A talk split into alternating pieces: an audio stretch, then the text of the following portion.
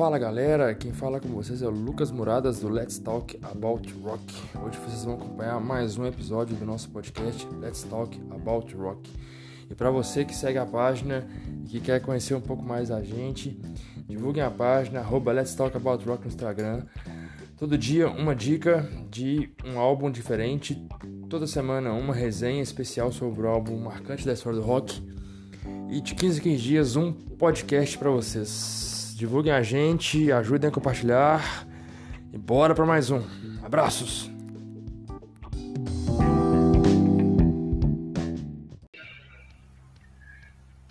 Então, galera, estamos aqui mais uma vez no terceiro episódio do nosso podcast Let's Talk About Rock.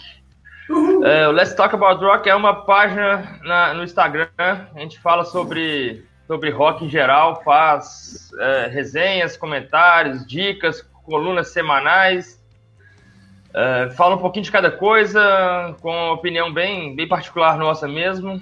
E agora a gente está gravando um podcast para trazer mais conteúdo para a galera aí. E eu estou aqui com, mais uma vez, meus convidados especiais de sempre. Hoje aqui com, com o Elmo Júnior mais uma vez. Fala, Elmo. E aí, meus caros, tudo bem? Eu, eu agradeço por você ter essa consideração por mim, tá, meu caro Lucas? Mas é sempre um prazer, velho, participar e contribuir de alguma maneira com você. Tamo junto, tamo junto. Você é foda. Mais uma vez também, o Cris, né? É, figurinha carimbada lá na página, é, figurinha carimbada no podcast aqui também. Fala, Cris, tudo certo? Tudo certo. Terceiro podcast já e esse promete Maiden. E hoje, e hoje com um convidado especial também, que é o Doug, lá de, lá de São Paulo, São Bernardo. Doug já, já assinou algumas resenhas na página pra gente já, se eu não me engano, seis. Eu fui contar dia, eram umas cinco, cinco ou seis resenhas. Desde o início tá lá comigo, tá me, tá me ajudando, é um brother gente boa pro caralho. Conheço o Doug há muito tempo, né, Doug? Desde a época de Elite, que é do Orkut, futebol, né? Como é que tá as coisas? Tudo certo? Boa noite, pessoal. É uma honra estar aqui participando dessa nesse podcast também, junto com vocês aí. Então, acho que a gente conhece, Lucas, acho que é da época da Elite mesmo. Uh, já faz um tempinho já. É, faz um tempinho, né? E... Futebol, né? Futebol, música, assim, tudo a ver, assim. Cara, é... pode falar que é a, minha, é a minha estreia em podcasts, assim, então, assim, tá sendo uma... Tá sendo uma coisa bem legal, assim, para mim. E vamos falar aí, né, dessa banda desconhecida aí, né, esse tal de Iron Maiden aí, vamos ver aí essa... É, ninguém nunca ouviu falar, né? Que isso. É, ninguém Ô, nunca ouviu falar. Então, galera, uh, o tema de hoje é uma, é uma, é uma série que eu, que eu quero começar, que a gente começa a gravar sobre, sobre discografias de bandas. E eu acho que nada mais minha cara do que começar falando do Iron Maiden, né? Então, já que, já que eu gosto tanto, que eu, frisei tanto no último episódio que a gente gravou, tanto que Iron Man é, é importante para mim. É, acho que é, é uma boa ideia para começar a falar da discografia. Espero que a gente consiga percorrer de uma maneira, uma, uma maneira boa aí, porque é muita coisa para poder falar, mas espero que a gente consiga pautar de um, de um jeito bacana. Galera, para quem tá escutando a gente, curte a página lá, divulga a gente, é, Let's Talk About Rock no Instagram. Todo mundo aqui, todo mundo que tá aqui já assinou a página, já, já, tem uma, já, já, tem uma coluna, já tem uma resenha, já tem uma bagunça lá com a gente. Então, curte lá, divulga a gente, e cada vez mais a gente vai estar tá colocando conteúdo legal para vocês aí. Simbora. Então, galera, Iron Maiden, né? Hoje a gente vai falar de Iron Maiden. O que, o que afinal de contas, né, é finalmente, eu, eu, eu confesso para vocês que eu estou realizando um sonho. Eu sempre quis parar uma hora e falar assim, cara, eu vou discorrer discografia do Almeida com alguém, eu vou falar do Iron o tempo todo, que não sei o quê. Eu confesso para vocês que para mim está sendo assim fenomenal. Eu agradeço demais. Eu já sempre agradeço a vocês por, por tudo aí, mas hoje, hoje é, é, é para mim é um dia especial. Então, eu queria começar perguntando para vocês, cara. Para mim, vocês já sabem, eu já falei no último episódio, já, já cansei de falar isso com vocês. Para mim, então, você já sabe o que, significa Iron. Então eu quero começar perguntando para você, Cris. Que, o que, que o Iron significa para você? O que que, como é que você conhece o Iron? Como é que você conheceu? Dá uma paleta rápida para a gente aí de, de como é que foi o Iron na sua vida. Eu conheci pela MTV depois do Fear of the Dark. Eu acho que mais ou menos a nossa geração teve ali, né, uhum. 92, 93 e tal, conheceu nessa época. Já era uma banda super consagrada, super consolidada. É, e aí depois fui escutando tudo da banda, devorando. Cara, é a banda favorita dos, dos brasileiros em termos de heavy metal. É uma banda que tem a legião de fãs talvez mais fiel. É, e, cara, para quem gosta de guitarra, putz, você tem. assim, a, a, formação mais recente, que já de uns anos, né, conta com três guitarristas, que nós vamos depois falar sobre eles, mas para é, toda a trajetória do, do Iron Maiden, as guitarras são a peça-chave, e para quem gosta, assim, de guitarras, principalmente é, Stratocaster, é prato cheio. Então, é a, a nata do heavy metal, cara. Fala aí, Doug, como é que você conheceu o Iron? O que, que, o Iron, que, que o Iron representa na sua vida? Sei que eu já sei, eu sei que eu sei que gosta, porque já que a gente falou várias e várias vezes antes, né? É, eu falo poucas vezes, acho que quase todo dia, assim.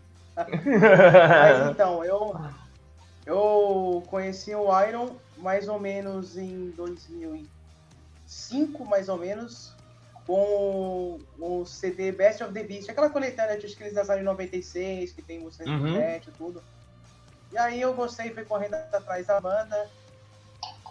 Ah, aí foi conhecendo os discos, aí foi, foi pegando em ordem cronológica, que eu vi no Iron Maiden.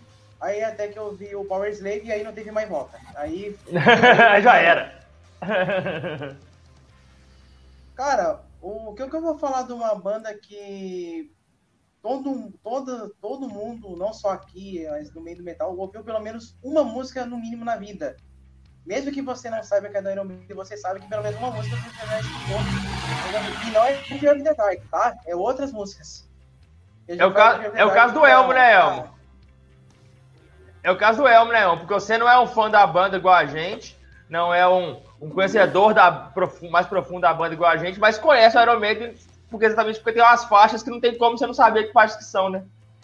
Exatamente. Ah, e, e, show, alguns shows, algumas é... apresentações que marcam, tipo aquele do, do Chile, né? Aquele show do, do Chile. Em vivo? Assistir aquele show ali é a mesma coisa de ser, porra, e essa é a obra-prima dessa banda. Então, mesmo que uhum. você não conheça, Cara, quando o... você vê aquilo, você fica. Que é. da hora. Cara, Fala, o, show do, o show do Rock in Rio 2001 também é outra coisa de louco aquilo ali, cara. Esse DVD Sim. acho que eu vi umas 10 vezes, cara. Não enjoa, cara. É, eu sei de cor. Puta eu show, conheço de cor. Puta clima, cara. 100 mil pessoas, assim, é... foda pra caramba. O curioso aí, é, só pra, pra complementar essa minha entrada aí como não fã, mas como é. apreciador do rock, é que eu percebo que muitas bandas desse estilo, né, principalmente do rock mais pesado, quando querem lançar assim, algum show, entrar assim pesado com alguma turnê, eles sempre vêm aqui para América Latina, né? Aconteceu isso com o ACDC, sim, aconteceu sim. isso com o Iron. E eles.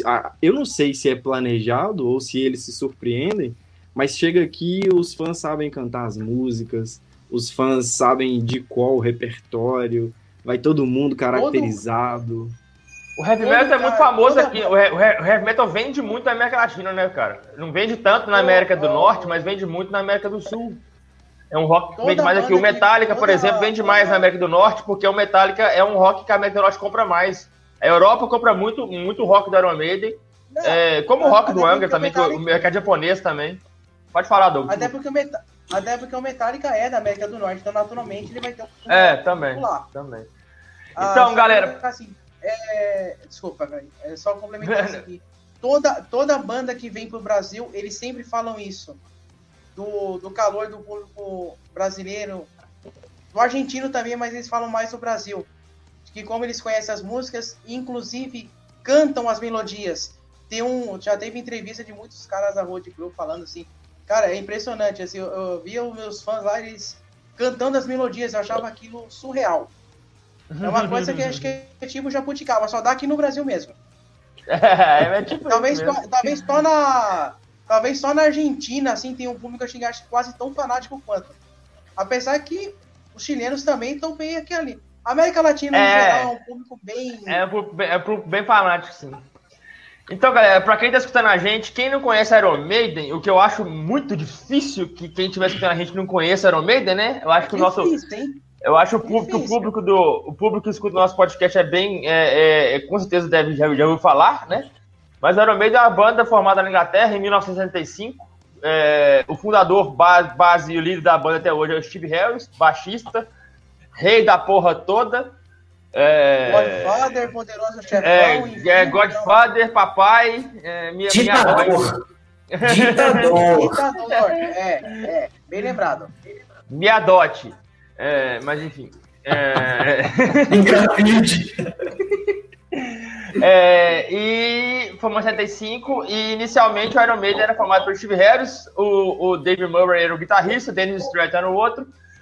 É, o primeiro vocalista ah, que, com uma certa fama do, do Iron Maiden foi o Paul Dayano, que antes tinha um outro, mas não, não, não tem muita relevância.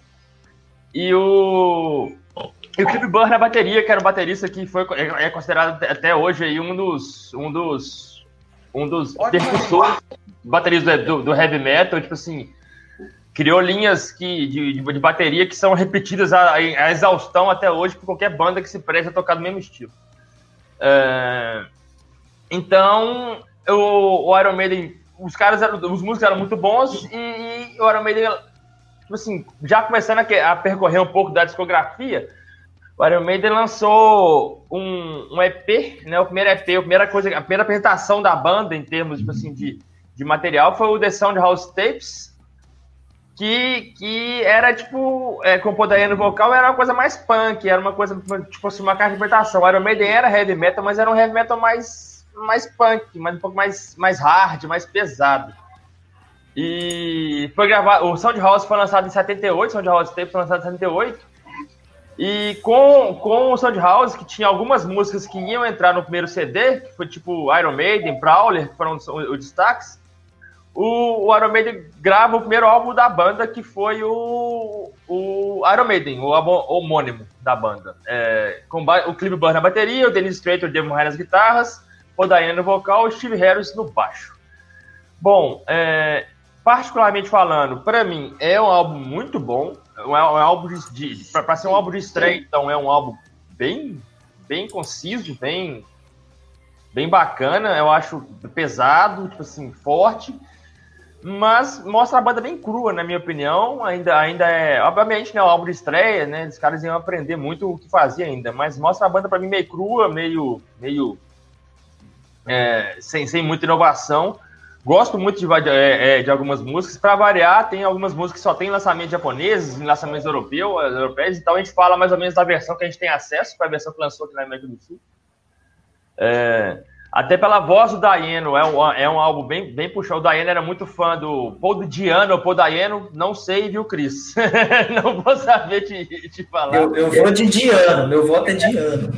O Daiano e Olha, vai, ficar, a vai, a bater essa, esse papo. Eu, eu, por, eu, por muito tempo, eu falei de ano, depois falaram que era Diana, agora não sei mais de mais. Não sei mais como que pronuncia esse nome, eu não sei. Mas enfim, né?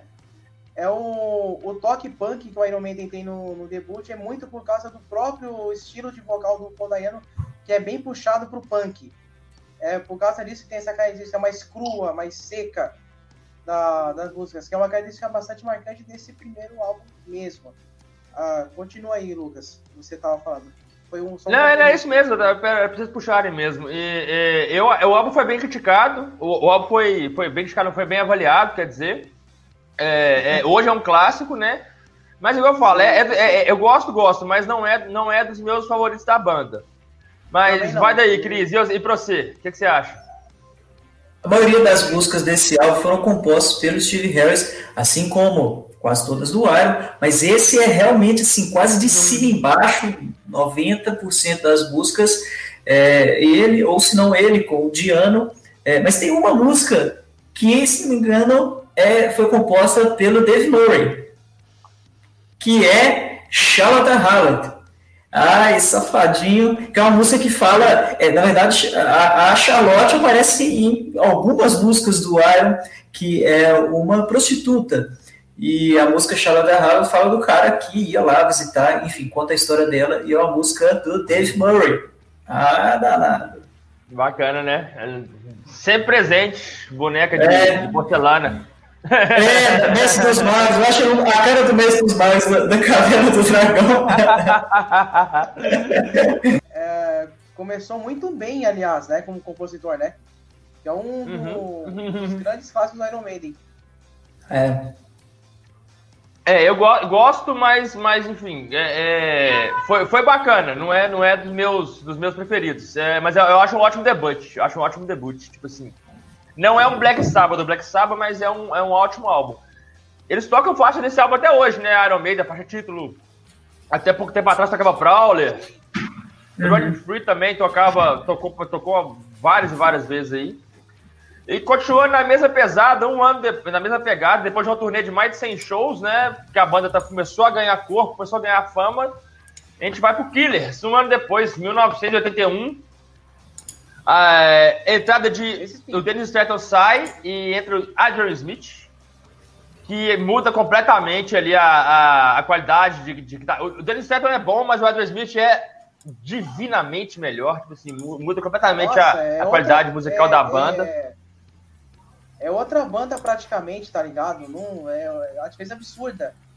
Uh, a partir do Killer se formou talvez uma das maiores duplas de metal da história, que é o Adrian Smith e o Dave Murray, juntamente com o Tipton e o, e o Downing do Judas Priest, né? O que eu vou falar uhum. uma dupla dessa daí, cara? É praticamente um, um casal que foi feito um pro outro, almas gêmeas, literalmente. Sim Sim, e, e, e, aí mais recente com, com o Yannick Gers, é um triângulo amoroso, mas... É, na verdade, é, o, é, o, Jenny, o, é, meio de escanteio na Deslocado, ele fica né? meio deslocado. O Jenny fica meio fica, deslocado. Fica, mas analisando do ponto de vista de técnicas e de ah, guitarristas, os três são muito distintos, isso que é interessante. O Dave Murray é o deus dos ligados, a velocidade que ele faz, todos os ligados, número 11, é uma coisa sobre-humana, muito diferente da pegada do Andrew Smith, que ele tem outras técnicas, e cara, apesar de subestimar, muita gente torce o nariz pro Yannick Gers, mas ele é um exímio guitarrista, lá tocar assim lá longe, que faz coisas que os outros normalmente não fazem, cada um tem uma criatividade diferente, sim, sim. um caminho que eles exploram nos solos, é, muito, todos três são tirar o chapéu, mas essa dobradinha do Burry com Andrew Smith, isso é sensacional. E foi, foi o primeiro álbum, é importante comentar aqui que foi o primeiro álbum que, que entrou com o Martin Burt, né? Que é um produtor que, que ficou famosíssimo aí de produzir vários álbuns do Iron e de outras várias bandas. Mas rolou a parceria com o Iron aí que durou até a melhor fase do Iron acabar. a, a, famosa fase dourada, que a gente vai falar aqui daqui a pouco. É bem bacana, gosto, gosto, assim, gosto do álbum bem. A gente acabou não destacando música do álbum anterior, mas enfim, é, no, no Iron Maiden tem, temos Prowler, temos Remember Tomorrow, Running Free, Fate of the Opera. Fate of the Opera, que é sensacional, né? Fate of the Opera. É, é, é, instrumental. É, é, eu voltei para destacar Fatal of the Alva porque eu esqueci de destacar a música do último, do próximo, do último álbum. E, nesse, e no Killers eu, eu, eu, gosto muito de Rat Child, que é uma música que eu gosto bastante, pesada, forte. É, gosto de, é, é de Purgatório também, é, Murders the Rumorgui, que, eu, que, que também é uma música que eu, que, que eu dou algum destaque, mas é um eu álbum. É, é, o álbum, talvez um dos álbuns mais pesados do Iron Maiden, mas é um álbum inferior ao anterior o, o, o, o, álbum, o debut é melhor do que o, do que o Killers, na minha opinião. Ah, eu discordo, não. O Killers é muito melhor. Você acha o Killers melhor? Acho. Cara, o. Ó, você tava falando de destaque isso aqui, ó. Tem, tem Genghis Khan, Killers, cara. Killers é um. A minha performance favorita do Pondaiano é na Killers, cara. Aquilo ali ele arregaça naquela música. Então, o, Deixa eu ver. Purgatório também, boa pra caramba. É, tem muita gente que não concorda comigo mesmo, não. não é não? No, normalmente aqui no podcast eu costumo perder enquete, entendeu? Mas eu tô acostumado. Voz vencida, sempre perde. Mas eu, eu gosto, eu também acho que o primeiro. Não, eu, nessa aí eu vou, eu vou contigo. Eu acho que o primeiro também é. Eu gosto mais. Vou falar que é melhor, mas eu gosto mais. Mas, cara, minha, minha música preferida do Killers é The Ides of Mesh, apesar de curtinha e som instrumental, mas eu tenho uma ligação emocional com essa música, que foi a primeira música do Iron que eu aprendi a tocar toda. Tá certo. Aí eu tenho uma ligação muito com ela, eu gosto. Tá certo. Ó, cara, você começou bem pra caralho, bicho. Puta que pariu. Um batismo desse daí, mano, não tem, não tem erro, cara. É, e depois do Killers, em 81, o, o, o Dayano, por causa de drogas, álcool e outros problemas mais, e além da, da falta de capacidade vocal de fazer o que o Bruce Dixon queria fazer, é, o Bruce Dixon não, desculpa, o que o Steve Harris queria fazer, o Iron Maiden demite o Paul Dayano e vai à procura de outro vocalista e encontra nada mais, nada menos do que o Bruce Dixon. Que é tipo o Bruce Dixon. Entendeu? O cara, o cara, ele muda completamente a capacidade de sonorização do Iron Maiden, a capacidade de desenvolvimento das músicas do Iron Maiden, tipo assim, de onde o Iron Maiden podia alcançar em termos de melodia, de como o Steve Harris podia explorar a questão de melodia da, é, é, é, de canto, de, podia explorar em termos de, de, de letra, podia explorar a questão histórica que ele queria cantar daquele jeito.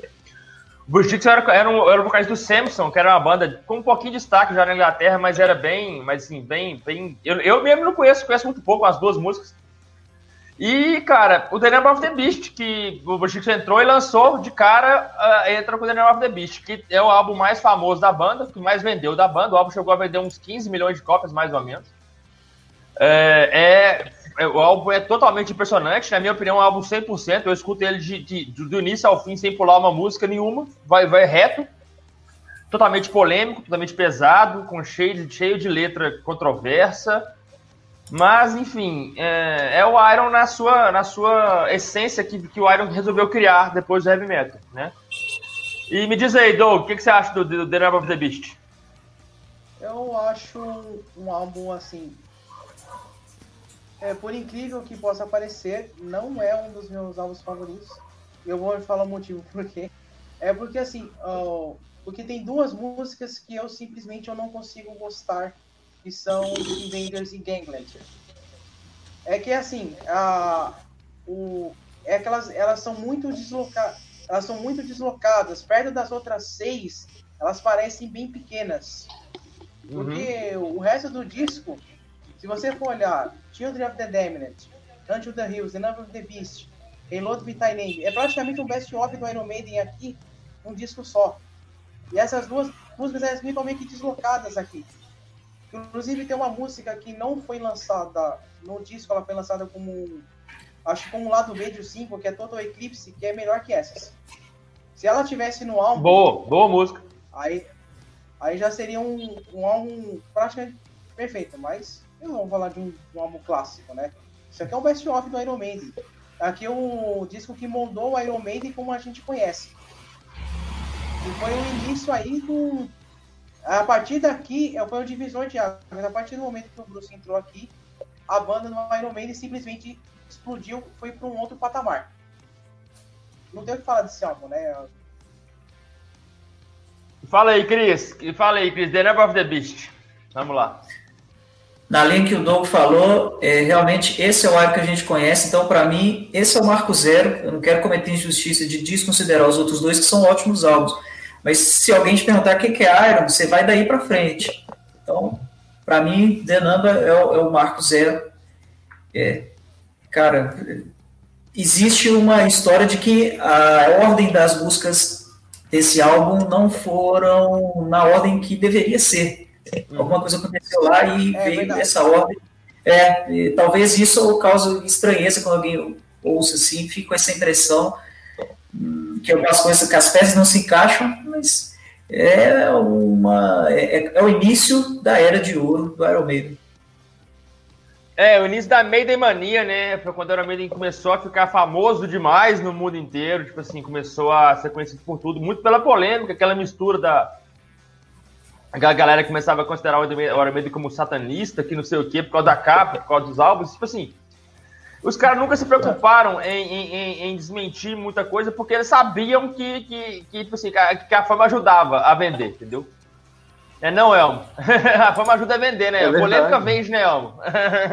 verdade, demais. A manchete que, que causa polêmica, ela, ela causa curiosidade. A pessoa quer descobrir, quer saber. Mesmo para provar que aquilo não é verdade, ela quer ler e quer descobrir, né? Exatamente. É, então, tipo assim, e a, banda ficou muito famosa, tipo assim, o álbum vendeu muito, é o, é, é o álbum talvez seja o preferido da maioria dos fãs. Mas isso a gente vai discutir aqui agora, porque nós vamos entrar numa tríplice coroa da Iron Maiden aqui, que, que, que é talvez a, a preferida de nós todos, né? Mas fala aí, Elmo. Só perguntar para o Cris e para vocês dois também, né, o Lucas e o Doug, você falou da ordem da, das músicas, Cris. Isso interfere porque é naquele estilo do Angra de músicas que vão encadeando uma história e tudo mais? Não, que não é conceitual, mas eu acho que é mais a questão da sonoridade mesmo, do que, do que foi pensado, porque antigamente é, eram lançados discos, então tinha o lado A, o lado B, e, as, e, a, e o disco era pensado para ter umas músicas do lado A, músicas do lado B, e não foi o caso dele, deu algum problema, enfim, ele não foi lançado como deveria ser, mas não deixa de ser um grande álbum. Eu só ia falar que eu citei Charlotte Harlot, e é, nesse, nesse álbum, no The Number, tem uma música que também faz alusão, tipo, continuação, assim. É a continuação que é a, dela. É, que é 22 Acacia Avenue, que é uma música massa demais e que fala da Charlotte de novo. Esses caras adoram a Charlotte, viu? Eu gosto demais dessa música, velho. É das minhas preferidas da banda, tipo assim, deixa eu ver que essa é das minhas preferidas da banda. Eu gosto demais, demais mesmo. Parece que era o só faz músicas sobre guerras, sobre fatos históricos e tudo mais. Não, os caras fazem música de puteiro também. a questão sobre a ordem das músicas é uma coisa interessante, porque assim, ó, é um dos raros casos em que o lado B engole o lado A. O lado B é onde está o The Number of the Beast, Hunt the Hills, Reload with My Name. Por isso que fica aquela impressão de que. Porque geralmente o, o pessoal que está ouvindo, que é talvez mais novo, talvez não saiba, nos anos 80, é, no, no, começo, no rock era muito comum você pegar as músicas mais que você considera mais fortes e colocar no lado A. As músicas do lado B, geralmente as músicas que eram boas, mas não tão boas assim. Por isso que ficou essa fama famosa de pessoas que só é, gostam, gostam mais das músicas do lado B, sou desses. Mas enfim, é o caso, esse caso específico, o lado B é muito mais forte que o lado A. Chega a ser uma coisa até gritante a diferença. Mas é, é mas é isso, cara. Pode. É, talvez por esse motivo que eles acham que a ordem está trocada. Porque realmente é gritante a diferença de um lado para o outro. Coisa que no próximo disco já não tem. Ele já é mais equilibrado. Fala, El. Tá aí uma pauta para você colocar lá no, no, no, nosso. No nosso, não, no seu projeto do Instagram, né? É, é nosso, é nosso. Essa curiosidade aí que o Doug falou, o Cris também, e eu tentei incentivar, que é de explicar essa expressão lá do A e lá do B, porque o jovem que escuta em, em streaming hoje, né, que escuta lá só no, no, no Spotify, escuta no, no YouTube, ele nunca vai ter noção do que, que é comprar o vinil, né? E, e ter que colocar, adivinhar mais ou menos onde está a faixa que ele queria ouvir. Por quê? Ele tinha que levantar a agulha e ir colocando é. mais ou menos ali onde que começa a música. Então, se ele não ouviu o disco inteiro, ele não tem noção, né? Para saber. Exatamente. Assim, Exatamente. Essa música começa mais ou menos aqui. Por isso o lado A tinha sucesso, porque a pessoa e o lado B não tinha virar, virar o disco para ouvir aquelas outras músicas, né? Daí a, a expressão lado B do rock ou lado B da, da coisa, né? Lado B remete para uma parada mais underground, né? Mais, mais, mais independente. Assim, é, é, mais independente também. É, então, galera, e saindo do The Number of the Beast, a banda me solta o Peace of Mind. O Peace of Mind já não tem mais o Cliff Burr. Clive Burr saiu, e infelizmente, infelizmente, enfim, eu gosto muito do, do, do Nick McBrain também, então eu, é, sinceramente, eu não, não sei se eu sinto falta, mas o Clive Burr é, é marcante, né? Todo mundo sabe disso. E é, é, é, o álbum com mais participação do Bruce Dixon. Ele, ele compõe mais no álbum, ele entra mais dentro do álbum. As músicas você pode ver que tem mais, mais uma cara dele mesmo também, às vezes. Você vai conhecer, a gente vai, pra quem conhece o Bruce depois, né? Principalmente a carreira solo. É, é, particularmente o álbum que eu mais gosto da banda, é o que eu mais é, tenho facilidade de escutar, tipo assim, faixa, faixa a faixa tudo mais. Gosto demais de, de, de, de várias músicas, Flight of Icarus, Revelations, The, The Trooper é da, da, das músicas mais, mais cultuadas do Iron Maiden em toda a história. É, Dive Hudson, eu gosto muito, Eric Goes There. Revelations é, é, a música do meu coração, uma das músicas do meu coração. Tipo assim, eu tenho paixão com essa música. Eles tocaram na última turnê. Eu queria ter ido de aqui Rock in Rio, não fui, tô com raiva de mim até agora.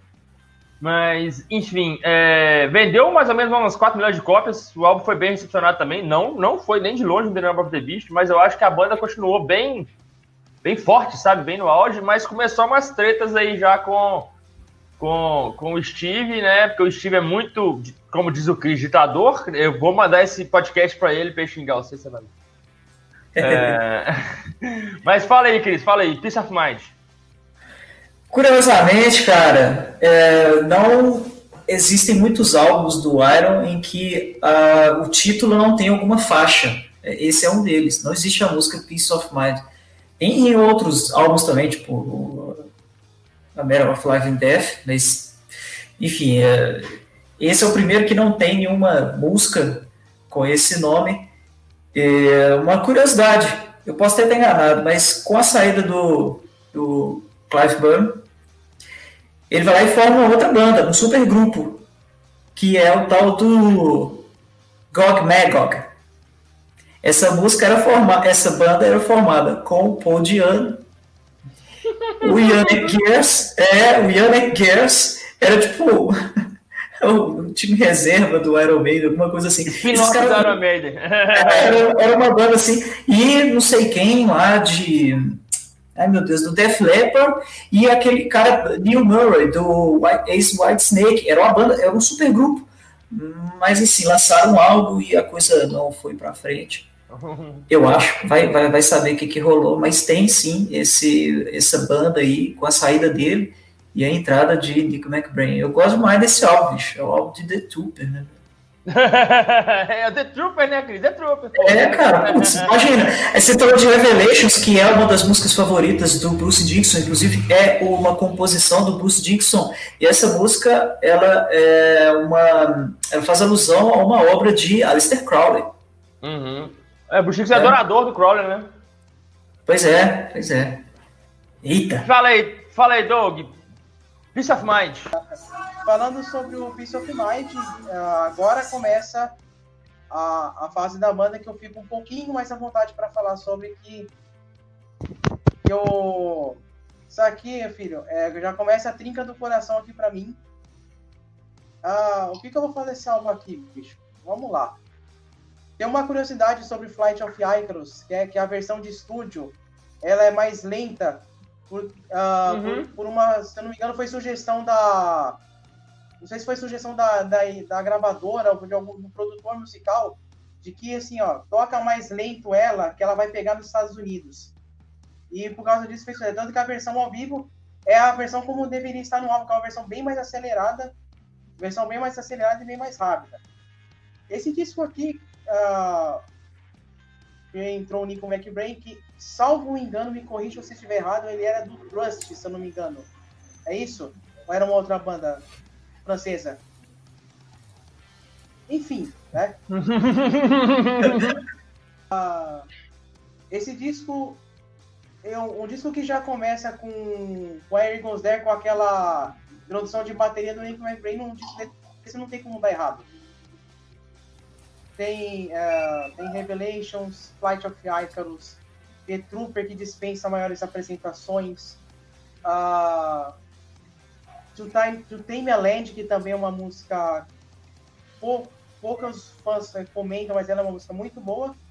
E tem o, a, a minha música desconhecida de estimação, que é Quest for Fire. Não me perguntem por que eu gosto dessa música. Mas é um baita de um disco, tem um. Tem talvez um dos, uma das capas, assim, um dos LEDs mais enigmáticos, assim, né? capa. Um Ed totalmente em estado de lobotomia, um algo parecido assim. É um álbum já bem forte, e o, começou, o Iron Maiden começou a explodir de fato com turnês mundiais extensas que dariam num outro álbum que a gente vai comentar daqui a pouquinho. Eu, é, é o seguinte, o Peace of Mind é, tem. O vocal do Bruce tá mais feroz, o vocal do Bruce tá mais, tá mais tipo assim. É, porque no, no, no The Number ele tá muito agudo, muito negócio. No, no, no Peace of Mind ele tá mais. talvez mais à vontade, desculpa. Talvez mais à vontade, um pouco mais familiarizado, tá mais feroz, mais soltando melhor. E eu acho que isso tudo gerou um entrosamento muito grande do Prince of Mind, gerou, tipo assim, depois que o Steve né, e o Bruce entenderam um pouco sobre as luzes que ele estava começando a ter, gerou um, um entrosamento muito grande que, que culminou no álbum, no álbum seguinte, que foi o Paul Slave, que, na minha opinião, é o auge criativo da banda. Tipo assim, é o, o, o ápice tipo assim, do que Iron Maiden podia fazer em termos de tipo assim, de qualidade musical. Não que é, não é um álbum melhor, talvez, em quantidade de músicas boas do que o The Number of the Beast, para muitos fãs. Mas para mim, o pós-Labor é todo tecnicamente muito melhor que os outros. Tipo assim, ele, ele é tecnicamente melhor do que os outros álbuns, tecnicamente mais difícil. É, é, é, eu, na minha opinião, é o ápice criativo da banda. Gerou uma turnê de dois anos, gravação de DVD, é, é, gravação de CD, de DVD depois, Live Death, que é famosíssimo, né, cultuado. É, na minha opinião, é uma das melhores gravações ao vivo que já lançaram. E na opinião de muita gente também. É, foi a primeira vez que eles tocaram no Brasil para muita gente, se eu não me engano, que foi rock. Não sei se foi a primeira vez que tocaram no Brasil ou foi a primeira vez que tocaram. Foi? foi? foi? É, então, a primeira vez que vieram no Brasil, o Rock in Rio 85, que foi um Rock in Rio maravilhoso, né? Tá todo mundo lá, é, mais Queen, Black Sabbath, é, é, White Snake. Black Sabbath? Black Sabbath. Queen, Black Ozzy. Sabbath, White Snake. É, tinha, tinha sim, tem. Ao seu Valença, além de tudo. tinha muita gente. É, tinha muita. Pepeu Gomes. É, claro. tinha, tinha, muita gente bacana lá, tinha muita gente bacana. O Rock in Rio foi divino, velho. Rock in Rio foi divino. Ao, seu Valença é o cara que mais se apresentou no Rock in Rio. Ô, Elmo, fala, Elmo. Você tá caindo pra trás de mim, fala.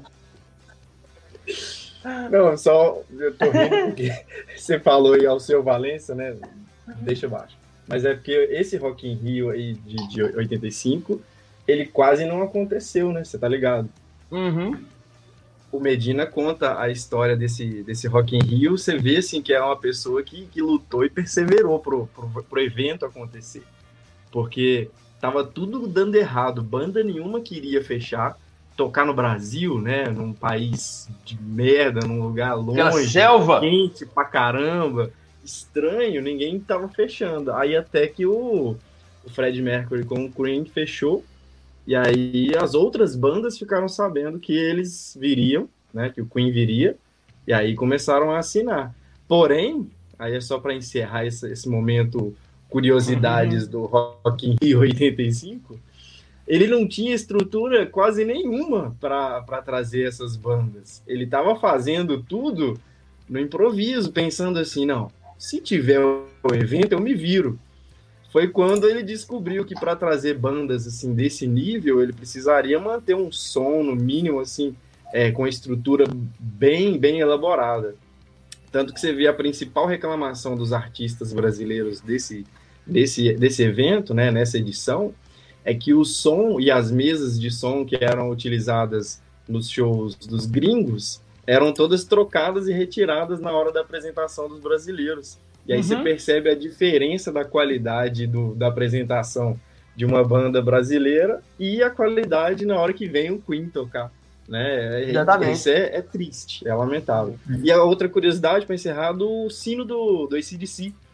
Se, o, o ACDC nessa, nessa apresentação falou que só viria se tivesse o sino. O Medina se virou para trazer o sino mas na hora H não deu certo. Tiveram que fazer um sino improvisado, improvisado. de Muito louco essas histórias. Nossa, a gente vai fazer pô. também uma pauta de Rock in Rio. vamos, vamos sim, com certeza. Tipo, Power Slave, galera, igual eu tava voltando aqui. É... Pô, Two Minutes Midnight, Aces Right, Power Slave, Rhyme of the Ancient Mariner. A gente falou dessa música hoje no nosso grupo lá, Divina, Poema Divino, do, do, é. do, do, do, do que, o, que o Steve Harris é, é, é, terminou de compor, né? Porque já foi baseado no já existente. Eu gosto muito, pra mim, tipo assim, é, é, é, dos melhores de todos. Não é o que eu mais gosto, é eu mais gosto da Mind, mas pra mim é o ápice. É a atriz da banda, né? Na minha opinião, não, não, não foge muito disso. Mas é, eu gosto muito. E fala aí, Cris, pós-slave, o que, que você me diz? Creme de la creme. Sou o melhor álbum pra mim do Iron Maiden.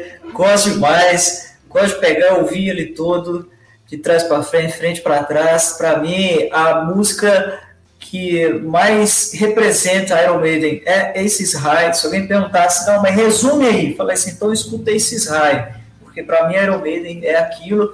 Adoro, inclusive, a viradinha Aces High com Two Minutes to Midnight. Gosto das temáticas das músicas, gosto de tudo desse álbum. Eu acho que é, ele termina bem demais com Rime of the Ancient Mariners é, que também tem uma ligação emocional com a música, de coisa de aprender a tocar e tudo mais. Uhum. Eu gosto demais, eu acho que ele, é, ele também figura né, entre os, os, favoritos junto com Piece of Mind. É, é, cada um tem seu favorito aí nessa era de ouro. É, álbuns aços, com a capa maravilhosa, né? O capa bonita, uma das mais bonitas, né? Icônica, capa muito foda, muito foda. Tá. É, então vamos lá. E aí, Doug, o que, que você me diz aí pós-Slave? Cara, é, esse é um dos discos da, da minha vida, cara. Então o que, que eu vou falar de um. Como é que você vai falar de um álbum desse, cara? É, ele, ele tem simplesmente, talvez, a, a, a dobradinha, uma das melhores dobradinhas iniciais de um disco de heavy metal e também as duas, os dois melhores encerramentos de álbum, de um álbum de heavy metal da história. E, um, e, um, e a parte do, do miolo do disco também, que é, que é maravilhosa também. Lost Field World, se que eu posso falar de um instrumental desse. É até meu instrumental favorito do Iron Maiden. Flash of the Blade, Big Yoha. Village, The Dueling. Hã? Big, Big Yoha. Mais instrumental, cara. E você falou no começo sobre ser um dos auges técnicos do Iron Maiden, é isso mesmo.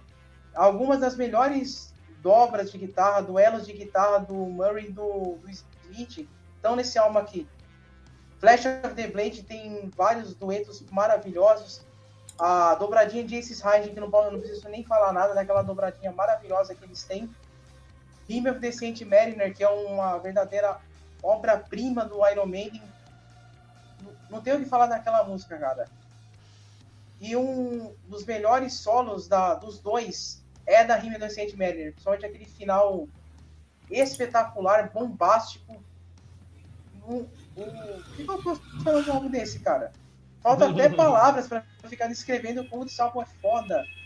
É pica das galáxias mesmo, essa porra. É, o álbum Zaz, cara, e, e, e, esse álbum realmente colocou o Iron Maiden no, no, no mainstream total, né? Tipo assim, não tem quem. Ah, eu acho que a partir desse álbum que todo mundo conhecia, não tinha como não conhecer mais. Desse álbum, desse álbum, o, o, o que os álbuns anteriores não fizeram, o Paul David fez, terminou de colocar a banda no, tipo assim, no, no auge do heavy metal, a Iron Maiden era realmente cultuado como talvez, é, naquela, naquele momento ali, a maior banda de heavy metal é, é, atuante na época, possivelmente, entendeu? É, turnê de dois anos, turnê gigantesca, deu, deu tudo certo, gravou o Live the Death, que foi divino, repito, divino. Quem não, quem não escutou o Live the Death, escute. É uma das gravações ao vivo mais impressionantes da história. Eu recomendo plenamente. Defender of the Opera ao vivo com o Bruce Dixon é algo que você merece ouvir. Todo mundo merece ouvir um dia. É, e depois, ah. pulando o, o, Passando do pós-Slave, o Iron começa a experimentar um tiquinho de, do que não. Do, do, do, suco que não tinha provado antes, que com Somewhere in Time. Muda a temática um pouco do álbum. O Somewhere in Time não é conceitual, mas é. tipo assim, ele fala, ele, ele norteia sobre um tema, mas não é conceitual. De, de acordo com os músicos, não é conceitual. Começou o uso de sintetizadores, teclado. É, teclado não. Teclado foi no, no Semerson. Mas começou o uso de. E, e, o Bruce participa menos desse álbum do que dos anteriores, então é, começou a voltar uma rusga do Bruce de novo com a banda, então, começou a ter um outro probleminha. O Bruce já estava começando a envergar na cadeira solo também. É, o álbum é bom, muito bom. Tipo assim, eu gosto demais. Mas eu já acho que, tipo assim, vou botar na prateleira do, da, da tríade do, que a gente acabou de falar, eu acho ele um, um, um pouquinho a menos. Tipo assim, um um pouco, um pouco, um pouco mais fraco. Apesar de eu gostar demais. Tem o Wasted Years, que talvez seja uma das cinco músicas da banda que eu mais gosto. Tipo assim, é, é a música que me deixa pra cima, me deixa, tipo assim, fraga, me, me faz bem, eu, eu, escuto e fico bem, tipo assim. É, Heaven Can Wait, Chicago Summer Time, Alexander the Great, tipo assim, ótimo. Mas eu, tem, tem, uma, tem, é o primeiro álbum que tem uma música da banda que eu não gosto, que eu acho fraquíssima, ruim mesmo, que é Deja Vu. Eu acho ruim a música, eu acho, assim, sabe, nada a ver com Iron. Tipo assim, não acho nada a ver. É, mas enfim, é um álbum bom, continua na fase do Oradora Meio do continua bem, continua focado, assim, os músicos numa era muito, numa, numa, numa fase muito boa. É, mas eu acho que a hora média começa a descer um degrau. É, mas diz aí, Cris, o que, você acha do Summer Time? Eu também não ouvi tantas vezes quanto os, os outros, não está entre os meus favoritos, mas é um álbum que é o Iron Maiden, sendo Iron Maiden, mais um álbum produzido pelo Martin Birch, é, você falou aí de Deja Vu, coitado do Dave Murray. Essa música também tem muito dedo dele, viu, cara, na composição, junto com o Steve Harris. E eu acho que é a única do álbum, assim, o cara, não, deixa eu compor a música aí. Aí vai lá e desagrada os fãs. É, ela, tem, é, ela tem também a, a Strange né, Strangeland, que é muito boa, mas a minha favorita é o Wasted Years, com certeza. E eu, eu, eu acho que o apelo comercial que esse álbum trouxe com a capa, normalmente traz os, álbuns, os álbuns do Iron Maiden, traz um apelo comercial muito bacana com, com a capa. E esse é um desses que é uma capa icônica, tá cheio de mensagem subliminar ali, se você presta atenção, tem umas coisas escondidas, assim, bem legais. E, mas é, não dá para julgar o, o disco pela capa. E não é um dos meus favoritos, não. É, bom, é, fala aí, Doug, o que, que, você, que, que você me diz do Somewhere in Time? É, eu tenho uma história curiosa com esse álbum, que é um disco que eu passei a gostar mais dele quando eu ouvi mais recentemente.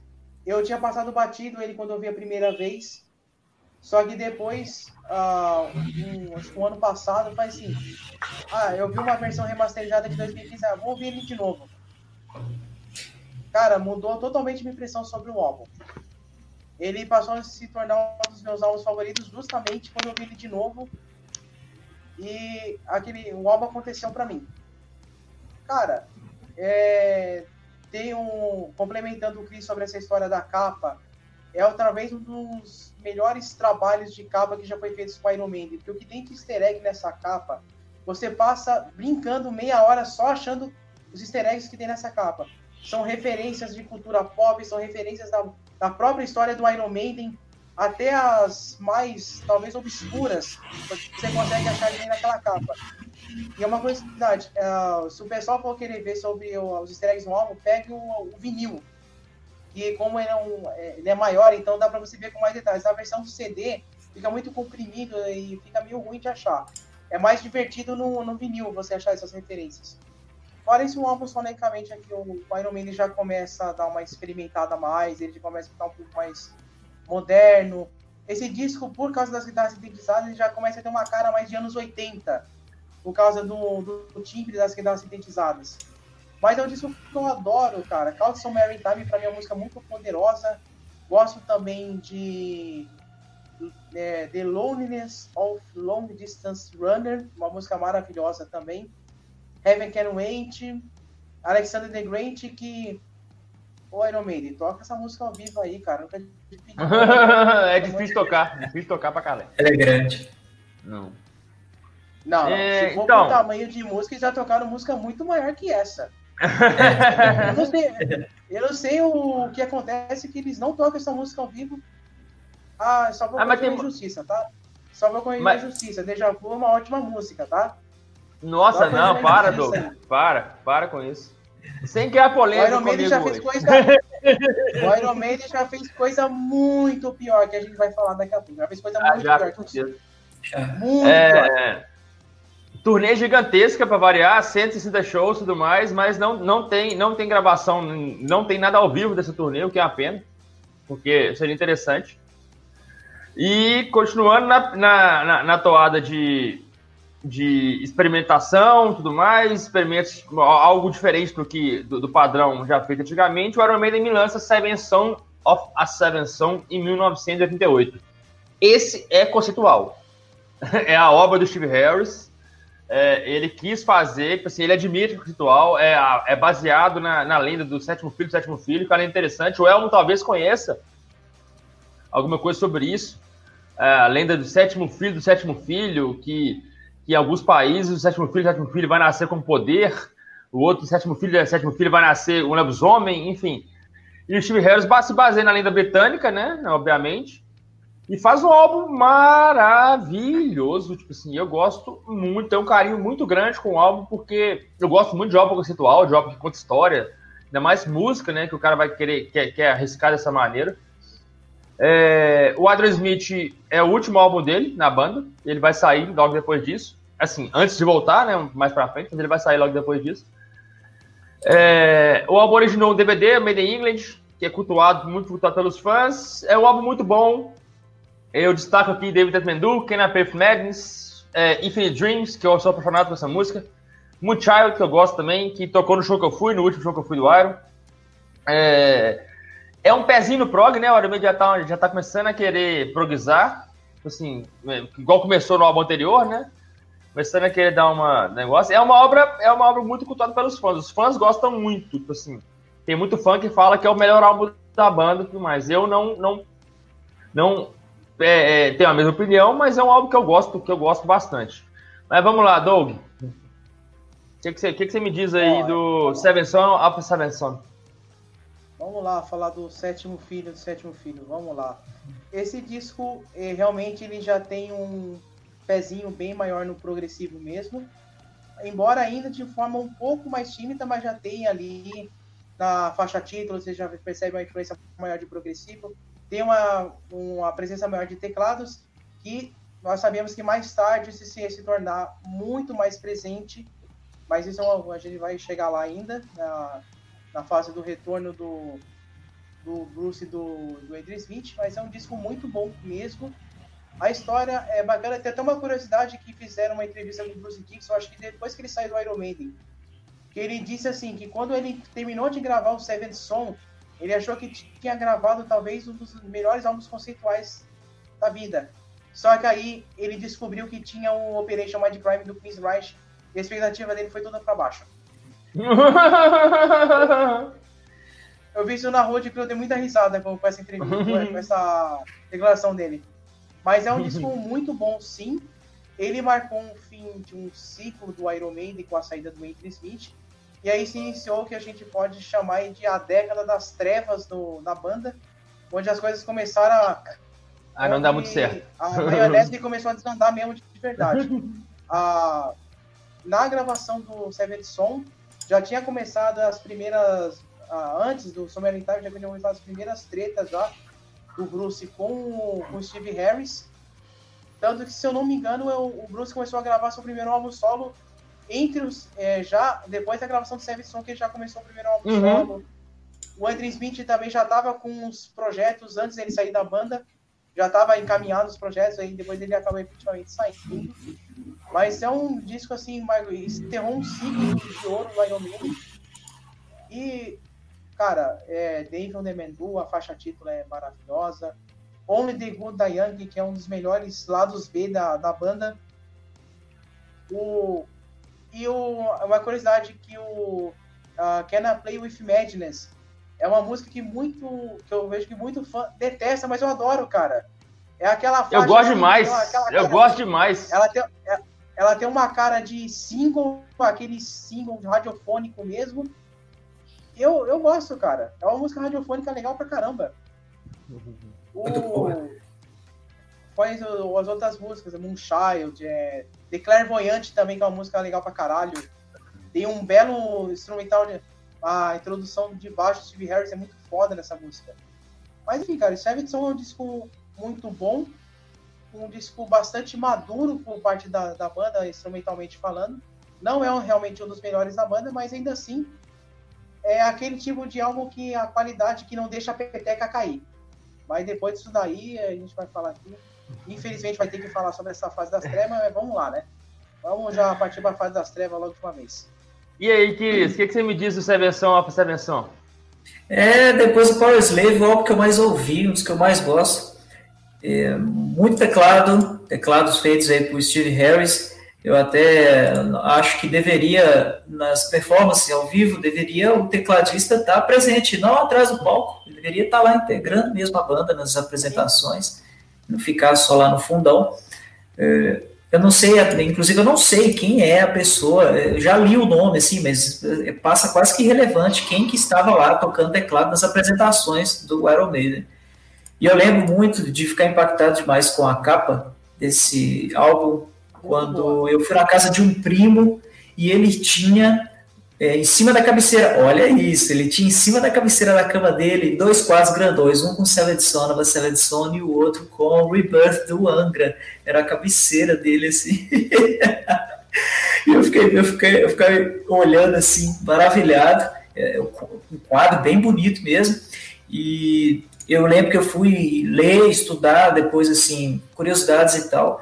E além de ser um disco todo conceitual, essa capa ela, ela foi inspirada no poema épico, talvez o poema mais épico da humanidade, de Dante Alighieri, jogando a bola aí para o Elmo, século 14, 15, sei lá, quando Dante escreveu, é, é, é uma das descrições lá do, do inferno de Dante, enfim, que inspirou essa capa aí, do Seven Son, Seven Son, e eu gosto demais de The Evil Dead Man Do, acho uma música que sensacional. Tem várias, assim, é, dá para é outro também que eu gosto de pôr ouvir de cabo é, e acho que Moonchild também, eu tô, hoje eu tô cheio das referências. Eu acho que Moonchild também é, uma, é uma, um livro do, do Alistair Crowley. Eu acho que Moonchild tem um negócio aí com o Alistair Crowley também. Ah, eu, Mas, aí eu não li sobre, não li sobre. Eu, eu posso ter enganado, depois eu vou, eu vou ler, vou rever isso aí. Mas, eita, algo bom, eu gosto demais. É, aí é o seguinte, galera. Depois, é, essa aí, é, essa versão, essa versão culmina com a fase de ouro da banda, né? Termina a fase de ouro da banda. O Adrian Smith sai, o Steve Harris resolve querer mudar um pouco a sonoridade da banda, pá, vamos fazer um algo um pouco diferente e me solta o No Pray for the Dying. Enfim, passando rápido, é o álbum é ruim. A gente não gosta e nós, nós, nós estamos aqui no, no podcast da Stackable Rock boicotando o álbum, não vamos falar muito dele. O álbum é ruim, não presta, tem duas músicas, um, uma ou outra. A, a, tipo assim, Mother Russia. Mother Russia é bom. A música, a, a, duas músicas prestam. Uma é Mother Russia e a outra não era pra ser do álbum, que é a música do Bruce. Então, então pulamos, já falei demais. Desculpa interromper vocês, vamos pular. E, galera, e depois do lançamento do No Purple The Dying, que não foi muito bem aceito, o álbum é fraco, realmente. O Iron volta com Fear of the Dark, que é o seguinte, na minha sincera opinião. O álbum não é ruim, foi lançado em 92, o álbum não é ruim, é porém é uma coxa de retalhos, tipo assim, é uma coxa de retalho. Eu acho que o Iron Maiden catou umas coisas tipo assim, que tinha para fazer e saiu juntando e tacando o álbum, entendeu? O álbum não tem, eu não acho que o álbum tem uma, uma estrutura. Tipo assim, sabe? Tipo assim, você, você sente uma, uma mínima ideia, tipo assim, a, a, das músicas. Tem, tem a música que é quase um hardcore, que é Big of, of Dead. Tem, tem a música que é o Iron Iron mesmo, que é Fear Dark, mas também que a letra também já é mais fraca aqui em comparação aos, aos, às outras letras da banda. É, mas eu gosto, tipo assim, eu já comprei o álbum, é um dos álbuns que eu tinha, eu tinha vários álbuns do, do Iron, esse é um que eu tinha, vendeu bem, é, Fear of the Dark é a música mais famosa da Iron no Brasil. Tipo assim, então talvez seja a época que eles foram mais famosos aqui, porque é, o álbum foi muito bem vendido aqui. É, eu gosto muito de Afraid to Shoot Strangers, uma das músicas que eu gosto bastante, bastante do, do, do, do Iron, bastante mesmo. Mas dá para perceber, se, se, se, a gente vai ver, é, se a gente for ver os DVDs daquela época, dos do shows daquela época, você vai ver que o Bruce já tá desanimado, já tá meio, meio, meio na bad. Ele não tá muito, muito na, na, no ápice da banda, não, assim, de, de animação. E foi o último álbum do Martin Birch, que, que começou no, no Killers e largou o Iron Prayer Dark. Saudoso Martin Birch, apareceu recentemente aí. É... Enfim, gosto de Watch Love também. O Iron Maiden não toca lá ao vivo, nunca mais vou tocar lá ao vivo na vida, mas eu acho que todo mundo que gosta de Iron Maiden escuta Watch Love um, um dia. então, assim, eu gosto da baladinha, a baladinha bem bacaninha. É... E rendeu o Live at Donington, né? Que foi lançado em 98, que na minha opinião é péssimo. Bem, bem fraco. Eu acho as gravações bem fracas. Bem... Enfim, vamos lá, Doug. Live é, o... Fear of the Dark. Fear of the Dark é uma é uma coisa bizarra, porque já começa pela capa, que é uma, já uma capa meio bizarra já. É um dos elfos mais bizarros que eu já vi. Mas, assim, a bizarrice do álbum que tem algumas das melhores coisas que o Iron Maiden já fez e, ao mesmo tempo, tem algumas das piores coisas que o Iron Maiden já fez. É, Be Quick or Be Dead, entre as melhores, e tem coisas tenebrosas como Judas Be My God, que é uma coisa horrorosa, de ruim. Ah, é sobre o ao vivo que você falou, foram dois, na verdade. Era a, Real Live One e a Real Dead One. Ali realmente tem umas performances do Bruce horríveis que parece que é uma de uma fase que o Bruce já estava cantando mais por contrato mesmo, que acho que já estava fora da banda, só que tinha que cobrir umas agendas lá, então ele fez o cantou o show igual a bunda dele, uma performance horrorosa mesmo. Mas, cara, é um, é um disco assim muito irregular mesmo. Irregularidade é a, é a palavra que define melhor o Fear of the Dark. É só isso que tem pra falar do álbum mesmo. Porque, se for começar Vamos lá, Cris. raiva. vamos lá, é um álbum, Vamos lá, é um álbum que fecha a segunda fase das quatro fases, talvez, aí do Iron Maiden, as quatro fases distintas. Esse é álbum que fecha a segunda fase. É um álbum que eu respeito porque ele foi o álbum que eu, a, a partir dele, que eu conheci na época de escutar as músicas. E eu posso até ter enganado, mas pessoas que não são fãs, assim, que não seguiram o Iron, é, como o Elmo, por exemplo. Acredito que ele, talvez, uma das primeiras, se não a primeira que ele ouviu foi a Fear of the Dark, por ser essa música. É, por ser a música que é, repercutiu, a precursora, assim, do, do Iron Maiden no Brasil. É, claro que já tocava outras coisas, mas essa foi aquela que bombou e uh, adoro Be Quick or Be Dead, cara. Eu acho ela maravilhosa. O El mostrou ali que a primeira que ele escutou foi The Number of the Beast. É. é, mas também pouco famosa também. Né? É um, um adendo assim que a, a Fear of the Dark do disco eu não gosto. Eu prefiro a versão ao vivo dela. Ah, que eles já poderiam ter parado de tocar, né? Vamos concordar. Chega de tocar Fear of the Dark, vai tocar outra coisa. Exatamente. Que... Já deu. Os caras cara, cara fazendo uma turnê, tocando só a música dos anos 80, vamos me tacar Fear of the Dark de novo. Não, não, não chega, cara, chega, chega vai outra. Bom, a of the Dark que eu conheci foi a versão ao vivo, igual a versão foda pra caralho. Aí eu fui escutar o Pink uhum. of Detalhe, fui escutar a versão de estúdio. Puta, cara, que brochada que deu, velho. Nossa. para, que, para que a letra realmente é. É uma letra meio já meh, assim. Já uma fase meio meh do, do Harry escrevendo letra, mas enfim. É. Vai vir coisa. Mas diz que é verídico. Diz que ele realmente tem pavor de escuro, viu? Que ele, assim, ele não. Ele tem pavor, ele não gosta de escuro, não. Diz que é verdade. Esse fobia mesmo de escuro. Então, e, beleza, pessoal. Aí, aí acontece a merda completa, né? O Bruce sai da banda, definitivamente, o clima tava ruim. Aí a merda acontece. O Bruce sai da banda. Ainda bem que eu não tava. Ainda bem que eu era muito criança para acompanhar essa época, senão eu ia estar em depressão. É, mas. E rola um teórico concurso aí para assumir os vocais da Iron Maiden. E nesse concurso, não me expliquem como, ganha o Blaze Bailey, que eu respeito demais na carreira solo, mas pelo amor de Deus, né? Enfim. Aí, o que, eu, o que eu tenho que falar sobre o Blaze Bailey é o seguinte: é, o X Factor não é um álbum ruim. O, o Blaze Bailey entrou em 94 na banda, em 95 eles lançaram o X Factor. O álbum não é ruim. Mas não, mas tipo assim, não dá para não dá para pro Blaze Bailey ser comparado ao com o Bruce Dixon. Assim, ele, ele pegou a missão das mais injustas possíveis na vida dele. E aí lançaram o The Spector, lançaram logo depois do The Spector o Virtual Eleven, é, é, minto, a, a coletânea de, é, The Back of the Beast, foi 96, e depois lançaram o Virtual Eleven. Que aí, rapaz, eu falo o seguinte, o Virtual Eleven é péssimo mesmo. O álbum é horroroso.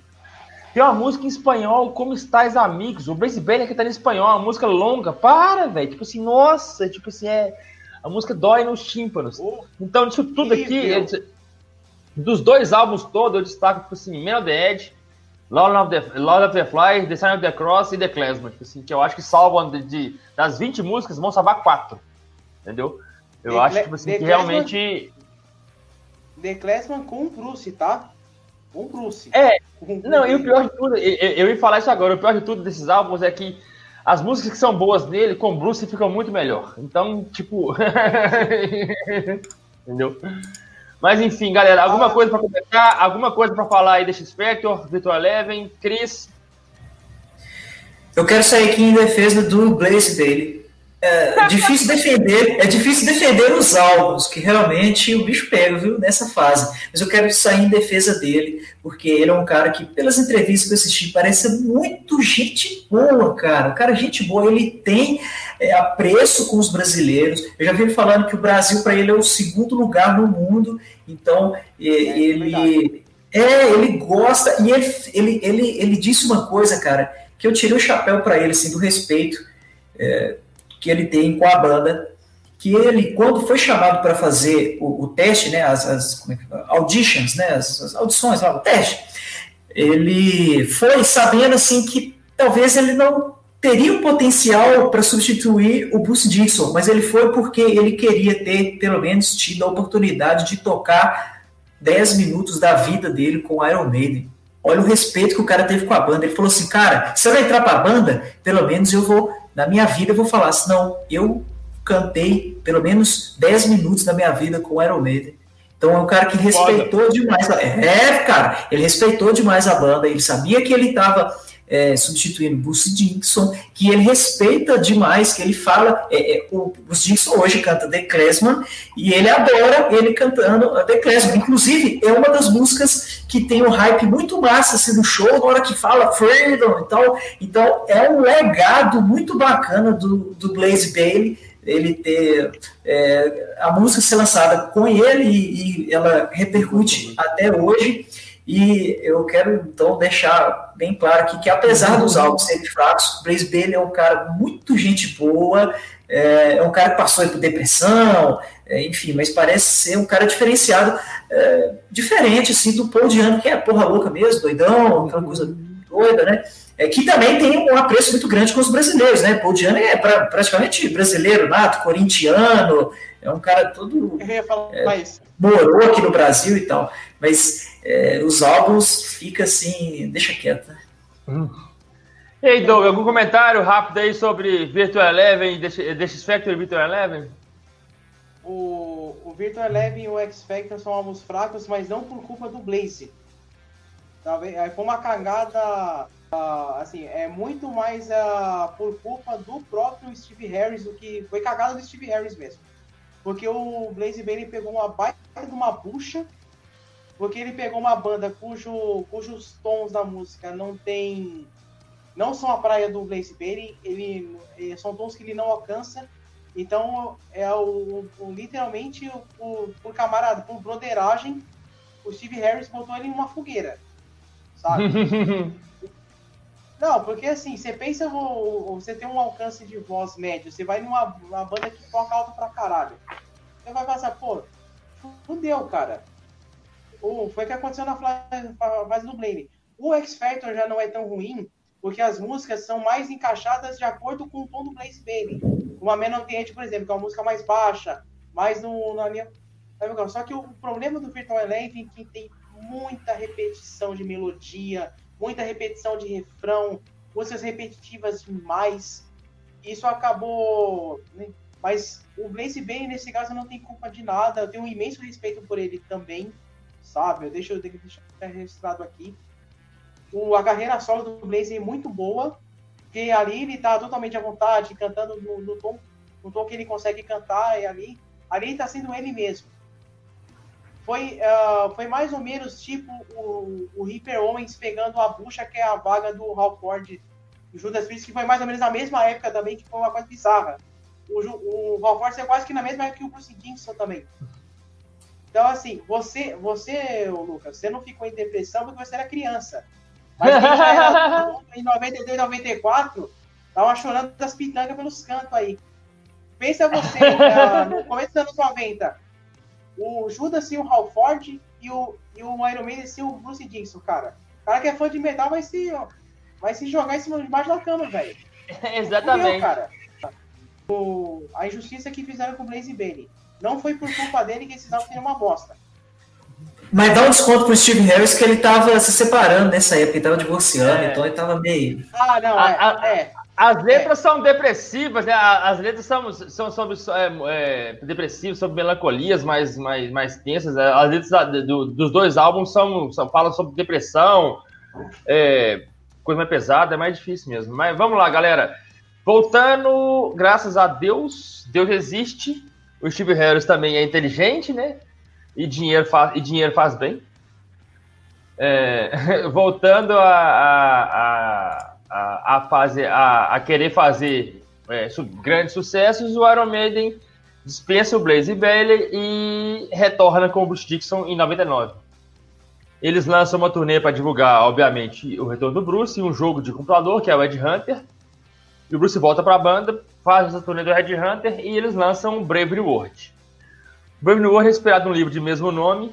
É um álbum muito bom. Eu tenho um carinho muito grande pelo álbum da banda, porque foi por onde eu conheci o Iron Maiden. Eu, eu comecei a estar no é, heavy metal em 2001, 2002 e o Brave New World era 2001. Era 2000, então é, eu comecei, eu esperei na banda por aí. É, gosto muito e teve aquele show antológico no Rock in Rio, que o Doug já falou mais cedo, que foi show divino para 250 pessoas, assim, maravilhoso. Virou um DVD depois. É, gosto de várias faixas, The Wicker Man, gosto de Navigator, Blood Brothers, Brave New World. É, The Mercenary tem um dos refrões mais icônicos do Iron Maiden, cara. É, tipo assim, Fraga, é, a música, tipo assim, é, até pelo que fala, tipo assim, Nowhere to run, nowhere to ride, you got to kill to stay alive. O refrão é muito, muito, tipo assim, Fraga, é, é icônicozinho pra, pra negócio, eu acho muito foda. Gosto muito, Retorno do Bruce, não tinha como ser diferente. Imagino pros fãs na época que estavam esperando isso na época, porque quando eu conheci já era ele de novo, né? É, mas então, tem um carinho muito grande pelo álbum. Fala aí, Cris, o que, que você me diz do Brave New World? Consolidação do sexteto aí, né, cara? Primeira vez sexteto se apresentando. Ah, é, voltou o Adam Smith é, também. Isso, voltou o Adam Smith. Então, três guitarristas é, que não tem justificativa técnica, não, tá? Para falar assim, nossa, mas a gente precisa ter três. Não, precisar usar, não precisa. Às vezes eles fazem mesmo é, tríades assim com, com, as guitarras, uma coisa além do dueto, é, mas é raro, raras às vezes. Algo que para mim esse é um dos maiores, talvez o maior renascimento, reviravolta de uma banda que estava ladeira abaixo e de repente vroom, lança Brave New World, muito aclamado, muito bem recebido. Ouvi demais também, um dos que eu mais ouvi sei lá, tá páreo aí com Seven Sun, de tanto que eu ouvi. E, cara, gosto demais de Blood Brothers. Que música boa, viu? Vamos aí, Doug. Brave New World. Grande retorno no Iron Maiden.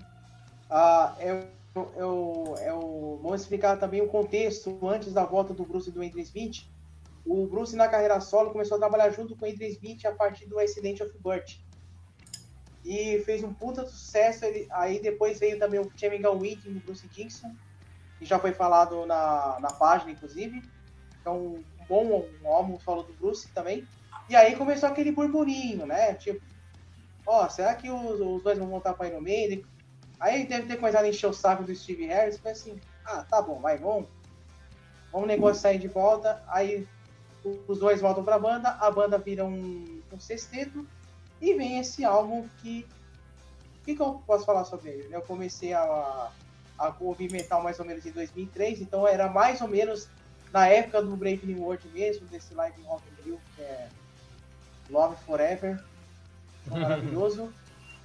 É um disco, o que, que, eu posso dizer assim? O, Chris falou bem sobre essa coisa de renascimento. É um dos discos de renascimento de banda, assim, cara, absurdo. Sabe? A, a banda tava numa fase de treva lá embaixo. Aí eles lançam um disco que ninguém tava esperando que fosse um álbum tão bom quanto esse. Muita gente tava pensando em algo assim mais na. Talvez uma versão melhorada ali do Virtual Eleven, alguma coisa assim. E veio aquele estrondo, cara. Wicker Man, Ghost of Navigator, Blood Brothers, que eu também amo pra caralho, essa música tem um que falta pra, pra caralho. Ah, é, um, é, um, é um disco assim, cara, que marca o início de, talvez, provavelmente, pelo menos para mim, uma segunda fase de ouro da banda. E essa coisa do, de explorar as três guitarras realmente é muito mais raro de acontecer. Eu acho que só no Book of Souls e no Amolad que eles exploraram um pouco mais essa coisa de ter realmente três guitarras. E no Book of Souls que eu acho que eu reparei alguma coisa assim de os três guitarristas fazendo solos, duelos entre si. Mas é raríssimo de acontecer. Fala aí, Cris, você chamou. É que tá passando batido uma música que eu adoro, que é The Fallen Angel. E essa música tem uma característica boa. De... É, ela é muito boa. É, eu não sei se vocês lembram de um, uma, uma, brincadeira, um aplicativo que era Try Not Headbanger, que é tente não headbanguear, não balançar a cabeça. Colocava a ah, música e. É, coloca a música e você não pode balançar a cabeça, por mais que te dê vontade. Essa música você colocar o perno na hora. Na hora, o riff dessa música é muito bom de se agitar a cabeça, assim, ela é sensacional. É, eu, enfim, o Brave World foi um álbum muito, muito importante para a banda. Eu acho, que, eu acho que deu um gás para a banda, né? Assim, voltar a, a, a, como o Doug falou, a, a, tempos melhores, né? Tempos melhor, é, é, áureos novamente.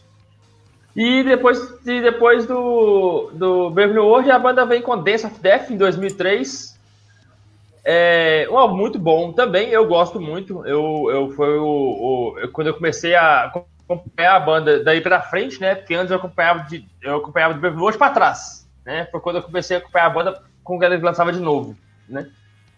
É, gosto bastante. Fui na turnê em 2004, foi o primeiro show que eu fui do Iron foi divino, foi a maior experiência musical, uma das maiores experiências musicais da minha vida. É, gosto muito de Rainmaker, Passion No More, é, no More Lies, é, é tem, o álbum tem inspiração de história e guerra normal, né? Como é do Steve Harris, comum do Steve Harris. É, é mais pesado, um álbum que volta. Assim, tem um, é um pouco de peso do que os anteriores. Se remete um pouco aos primeiros álbuns da banda ali, Killers, The Numbers, talvez. É, muito bom, muito bom. Gerou DVD em 2004, ou em 2005, quer dizer, o Death on the Road. Foi gravado na Alemanha, num, num show lá em Dortmund. É, gosto, gosto muito do álbum. Tipo assim, não é dos meus preferidos, mas gosto muito. Tipo assim, o Raymaker tá na minha playlist de, de todo, todos os dias. É, enfim, gosto bastante. Diz aí, Cris, uh, This of Death. Olha, se Somewhere in Time tem mais capa do que música, para mim, desculpa, esse é tem mais música do que capa, porque a capa é horrorosa. Depois que eu fui saber que, na verdade, isso foi um esboço, não é a capa que seria a final, né? Essa capa foi só um esboço, é, os caras estavam apertados lá com os prazos e, assim, ó, é o que tem, vai. Eu adoro a própria Dance of Death, é uma das melhores músicas do Iron Maiden, para mim, eu acho ela realmente uma das melhores do Iron Maiden, a, o, a narrativa da música, que fala sobre suruba, e é, também, cara, tem um, uma, uma, uma, guitarra cremosa, bonita, que nem sempre tem uma guitarra com esse som do Iron Maiden. Que normalmente é extrato, é um negócio estridente, e nessa tá bem cremosinho, uma guitarra boa em, Rainmaker. Eu lembro bem do clipe, é massa demais. É bacana, eu gosto bastante. O Wildest Dreams também teve um leve destaque aí, mas não, ficou para trás um pouquinho. Doug, a Dance of Death, o que, que, você me, que, que, você me conta? Dance of Death, que é um disco que ele, foi, ele recebeu muita pedrada de fã de forma injusta. É bom que se diga isso, é um, é, um álbum assim, muito bom, tá? Uh, eu destaco bastante é, of Death, Remaker, Dale, Journey Man, que eu, eu particularmente eu gosto muito dessa música. E uma das que eu mais gosto, inclusive da banda, No More Lies, essa, essa música eu amo ela e vou proteger ela até o fim da vida. Essa música é muito boa mesmo. Mas enfim, a única coisa assim que eu, que eu que realmente é ruim nesse disco foi a capa, que isso aí não dá pra defender não, não dá. é muito ruim. Feio o cara que fez a, o cara que fez a capa, ele, ele até pediu para não ser acreditado depois, pra, ter, pra gente ter ideia. É, Tanto eu, ficou horroroso. Entendo ele. Entendo totalmente ele. Mais uma turnê gigantesca, mais, uma, mais muito dinheiro para conta, e o Iron Maiden continuava muito, muito no mainstream. É um álbum bom, eu gosto bastante do Days of Death. Assim, é um álbum, me marcou bem também, porque foi o primeiro álbum da banda novo para mim. Sim, que eu, que eu, que eu, eu já eu era a banda não tinha lançado o álbum ainda. E rebentou o primeiro show que eu fui. Eu gosto, gosto bem. E em 2005 eles lançam A Matter of Life and Death, ou Amolad, como a gente costuma chamar às vezes, é, porque o nome é bem grande, né? É, o A Matter of Life and Death é um álbum conceitual, mas não, como diz o Steve Harris, né? Porque fala todo sobre guerra e religião, mas ele fala que não é conceitual, não. Mas, enfim, é, é progressivo, o, o Iron meteu o pé no prog de, de com, com, força de vontade, tipo assim, praga, músicas enormes, baterias viradas, é, Nick McBrain batendo na bateria mais que qualquer, qualquer outra coisa. É, música, um álbum bom, eu gosto muito, é, é, é, gosto por, por gostar muito de música progressiva, mas é, é, é um álbum que, que os fãs tiveram uma dificuldade um pouco para descer no início. É, uma curiosidade que é um dos únicos álbuns que o, álbum, que o Iron reproduzia na íntegra nas turnês, na íntegra. Então, olha só, se o álbum não é conceitual, para que, que você vai reproduzir na íntegra? Tipo assim, bonitinho, numa turnê, divulgação. Steve Harris acho que a gente é burro também, às vezes. é, eu gosto bastante de, de For the Greater Good of God, é minha, é minha preferida. Mas eu gosto também de The Reincarnation of the Benjamin Briggs é, The Longest Days, que é uma música que fala sobre o dia D da, da, da, da, Segunda Guerra, que é bacana pra caramba também. Enfim, o álbum bom. Eu gosto, gosto, não gosto quanto, tanto quanto o Dance of Death, mas eu gosto bastante e, e é, é, um dos álbuns que eu gosto de ouvir todo, como o Chris gosta de falar, eu gosto de sentar e deixar ele tocar aí pra... Tinha muito tempo que eu não escutava, até o Doug um dia postar alguma coisa dele lá, eu resolvi escutar e indicar ele na página. Eu gosto bastante, gosto bastante. Vamos lá, Doug. Sei que é um dos seus preferidos. Fala lá, o que, é que você manda? Eu sou apaixonado por esse álbum. Eu já gostei muito na época que eu ouvi ele primeira vez. E foi é, que nem você. É a fase que eu comecei a acompanhar o Iron Maiden daqui pra cá. Então, assim, eu, eu ouvi ele na época de lançamento. É, só pra constar, tá? Ele é de 2006. Esse, é 6? Você falou dois, 2006, é 06. O... Ah, eu falei, eu falei 5, então desculpa, perdão. o ele realmente aqui, ele já tem um, ele não tem nenhum pezinho no prog, ele colocou os dois pés, duas mãos no prog e faz, ó, foi fundo no negócio mesmo. É um disco que eu mais gosto justamente por essa cadência progressiva. É um disco que, quando eu escutei agora, eu gostei mais ainda do que eu gostei na época. O, eu destaco aqui, cara, Reincarnation of Benjamin Brick, também maravilhosa. For the Great Good God, que é uma coisa maravilhosa. Delegacy também, que é uma das melhores coisas que o Iron Maiden já fez. E só complementando, o Steve Harris tocou esse disco na íntegra porque ele é foda. uh, salvo algumas exceções, como o Green Theater, fazendo aquela brisa de tocar o da Sony Chic na íntegra, que foi uma loucura. Aquilo sim foi uma burrice, uma loucura. Só que o, no caso do Iron Maiden, não. Aqui o Steve Harris foi inteligente. Isso que é foda. Apesar Vamos que lá, Cris. Um que também merecia ser tua casa da íntegra, mas. Manda bala, Cris. Bora, eu gosto mais da capa também do que do, do álbum. Eu acho que é a minha capa favorita, assim, eu acho muito interessante essa, esse, esse desenho que está feito aí. Eu acho a, a, um álbum bem pesado, bem sombrio, e foi aprender a gostar depois. Eu lembro da época de juntar um dinheirinho, juntar assim, dinheirinho mesmo, aquela coisa da escola, no ensino médico, ia juntando um dinheirinho para ir na loja de CD comprar. Eu lembro de pegar esse álbum na mão, olhar a capa, ficar assim, meu Deus, isso aqui é bom, viu? Aí eu virei, só conhecia The Pilgrim, pô, eu acho que vou levar esse álbum, mas acabei levando Take a Look in the Mirror, do Korn. Desculpa, gente, eu ouvia muito Korn na época, eu sou muito fã de Korn. Aí eu tava na onda do New Metal, mesmo já gostava de Iron Maiden, fiquei impressionado com o álbum, mas eu só tinha dinheiro para comprar um. Era na época uns 15 reais, não, não lembro direito. E eu olhei assim, falei, ah, não, acho que eu vou levar Take a Look in the Mirror, que eu tava doido para ouvir, assim, ter o álbum. Aí ficou para ouvir depois, mas assim, depois ouvi aprendi a gostar mais do álbum. Mas é, acho que minha capa favorita, viu? Depois de Power Slave, eu acho esse desenho muito massa. Queria ter uma camisa, quem quiser me presentear com uma camisa com essa capa aí, eu tô acertando. Né? anotado, viu, Elmo? Anota aí. Tranquilo. Já que eu fui anotando aqui as, as entradas que você, que você deixou aí, mas aquela hora que você comentou aí de graças a Deus, não sei o quê. Graças a Deus não, velho. Deus tá morto. Nossa senhora. Polêmica. Polêmica. Polêmica, polêmica. Então, não, ainda mais amigos, falando de Iron, não tem amigos. como você dizer graças a Deus, pô. Que isso? Ô, velho, é, te, te falar que, te falar que os caras têm muita música que fala de religião. É, é, então, inclusive tem os, tem os convertidos aí na banda. O, o, o Nico McBrain é um cara religioso, é religioso, convertido. Sim, sim. Mas então, é a carapuça, né?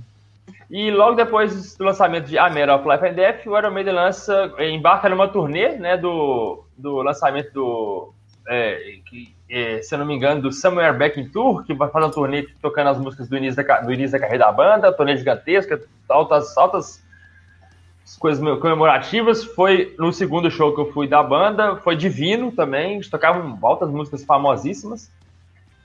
E. E fala aí, Cris.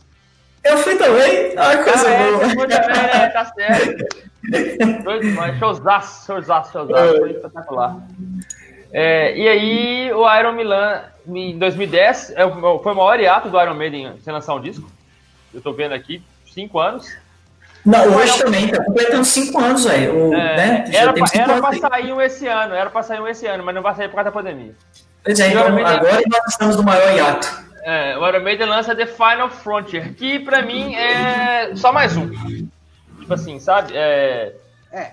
Que, como é que eu vou dizer? Parece que a banda tinha uma obrigação de lançar um CD e lançou mais um. Assim, sabe? Não, não, não, não acho que a banda se programou para fazer isso, não acho que o lançamento mas gerou um DVD muito bom, que é o Em Vivo, que até o Elmo já falou aí. O, o, é um DVD bom, bom demais, gravado no Chile.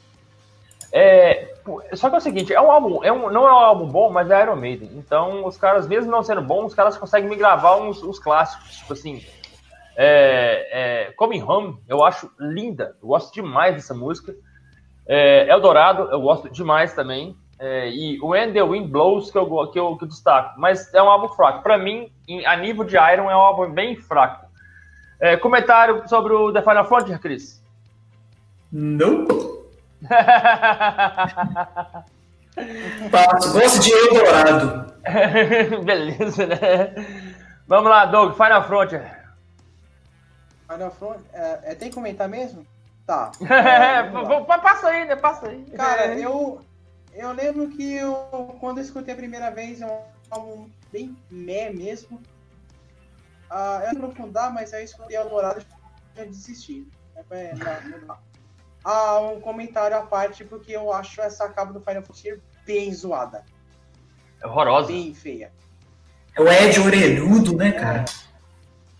Cara, horrorosa, é totalmente horrorosa, bizarro, horrorosa. cara. Bizarro. Horrorosa. Não dá. É um disco que eu passo, cara. Sinceramente, não me passa nada esse disco.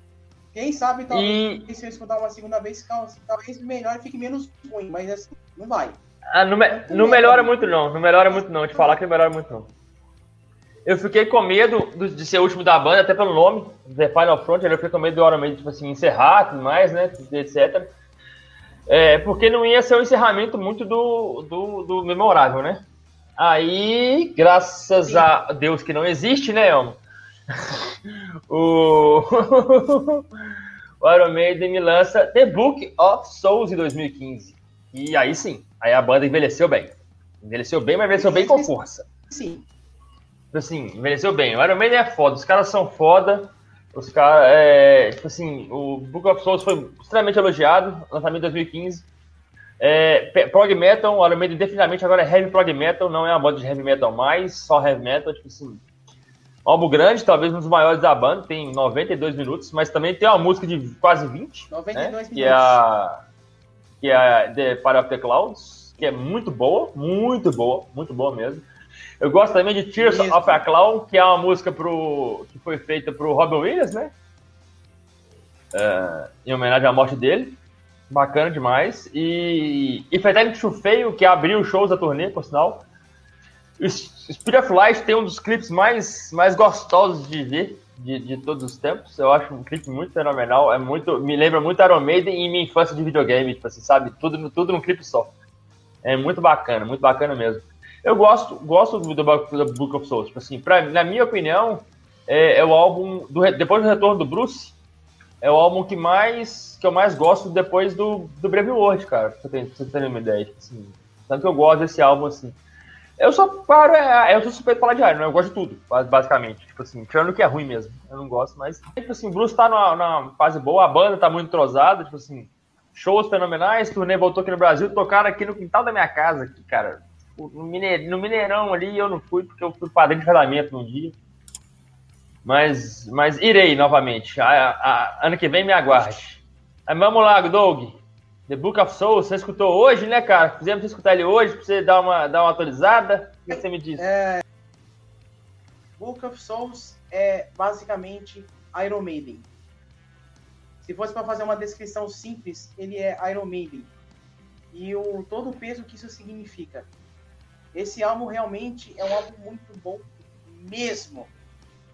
Uh, geralmente, quando eu já gosto da primeira música, eu tento abraçar o disco quando eu já comecei a escutar If Eterno, eu falei, cara, esse disco é foda. E curiosamente, Speed of Light é a, é a que mais assim destoa do resto do álbum, é que o resto do álbum é enorme, cara. Uh, the Red and the Black, que é uma das, talvez uma das melhores coisas que o Iron Maiden já fez na vida. Tem essa vibe meio The Ring of the Saint Mary, né? Aquela coisa assim. É uma das músicas que acho que eu acredito que teve um primeira vez realmente efetivamente um duelo de os três guitarristas efetivamente, no final da música. É uma das raras vezes que a gente vê o Iron Maiden os três guitarristas realmente trabalhando em harmonia. Né? E o resto do álbum vai todo nessa vibe. A faixa título é maravilhosa. Uh, The, uh, The Man of Sorrows é outra coisa linda. Shadows of the Valley que começa como uma Wasted Years 2.0, né? Mas depois vai para coisa totalmente diferente. E of the Clouds, né, que é o épico máximo desse disco. 18 minutos de puro Iron Maiden, puro suco de Iron Maiden do começo ao fim. Uhum. Uh, aqui uh, no, no, no Amolade a banda tava com os dois pés com as duas mãos no prog, aqui afundou de vez no prog mesmo. Agora, de vez, né? Mergulhou. Mergulhou de vez. E agora vamos entrar nesse barco e vamos até o final. Uhum. Uh, os teclados estão muito bem nesse álbum aqui, estão bem presentes, eles dão um clima bastante. Inclusive, até eu cheguei a comentar no grupo que é um álbum que merecia um DVD com ele ser trocado na íntegra com orquestra. Algumas músicas aqui com orquestras ficariam, elas meio que imploram por orquestra. O Empire Clouds mesmo é uma que implora por uma orquestra. Ela pede uma orquestra, sabe? Ela é, é uma música que é preparada para ter uma orquestra. Resumindo, Resumindo em poucas palavras, cara, é Iron Maiden. Isso basta. Concordo, concordo, concordo plenamente. Fala aí, Cris, o que, que, você me acha do que, que, você acha do Book of Souls, o, o último álbum de estúdio do Iron até então? Ah, o Doug já suscitou tudo, já falou tudo certinho mesmo, concordo demais. Precisamos chamar também a atenção que o Bruce estava com câncer é, anteriormente aí, e o cara um câncer totalmente relacionado com a voz E o cara volta cantando, nossa, um absurdo, assim, é, é reflexo também de todo o cuidado que ele teve com a voz durante a vida, reflexo do, do aquecimento, da disciplina do cara com a voz para cantar daquela forma, uma voz de sirene, e o cara vai lá e faz um álbum desse. Agora, vale a observação de que, apesar do álbum ser muito bom mesmo, o Iron Maiden está cada vez menos, cada vez mais produzindo menos. Na década de 80 se tem, acho que sete álbuns de estúdio, aí na década de 90 tem quatro, aí depois tem 2000 ali tem uns três, 2010, 2015 só dois, e agora talvez a gente vai ver aí o último álbum do Iron Maiden, quem sabe, ou a gente sabe que está indo para os finalmente mesmo, porque os caras já uma hora os caras vão parar naturalmente e também não tem, não, não é, o Iron Maiden nunca ficou tanto tempo assim com uma mesma turnê. A gente sabe que também está passando pela pandemia, acaba que esse ano foi um ano meio assim, mas o The Legacy, o, o Legacy of, of The Beast, acho que já tem três ou quatro anos que está rolando aí, 2018, 19, esse ano que não conta muito, 21 acho que já tem coisa vendendo aí também. Eles nunca ficaram tanto tempo assim com a mesma turnê. É, mas é também coisas da vida e talvez a gente vai ver aí depois desse hum, tem que ter um fechamento digno, né?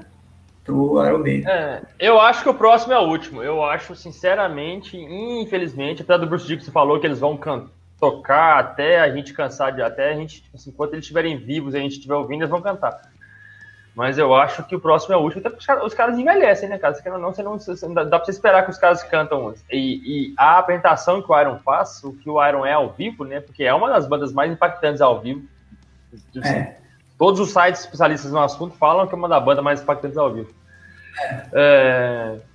Então, galera, então foi isso, galera. Percorremos aqui é, a discografia do, do Iron Maiden da nossa maneira, com nossas opiniões um tanto quanto particulares.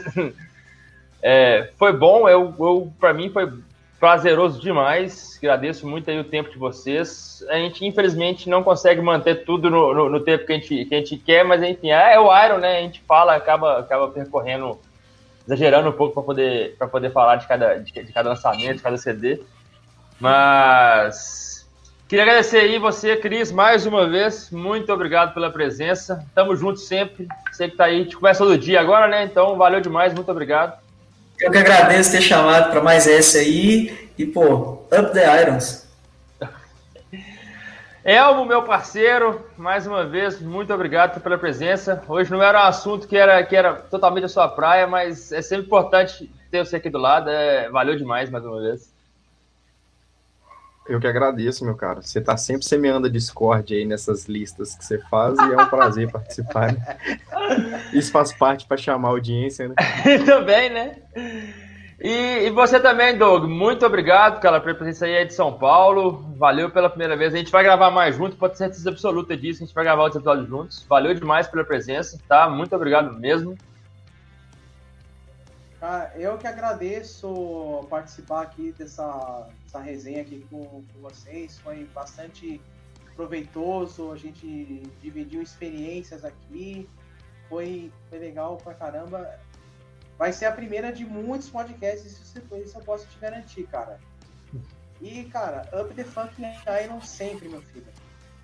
Isso aí, galera. E mais uma vez aí, para quem, quem segue a gente aí, compartilha o podcast, compartilha a página, Let's Talk About Rock. Toda semana uma resenha, todo dia uma dica de um álbum. Toda semana uma coluna, de 15 a 15 dias o podcast. E guarde os próximos assuntos, a gente tem muito legal para falar para vocês aí.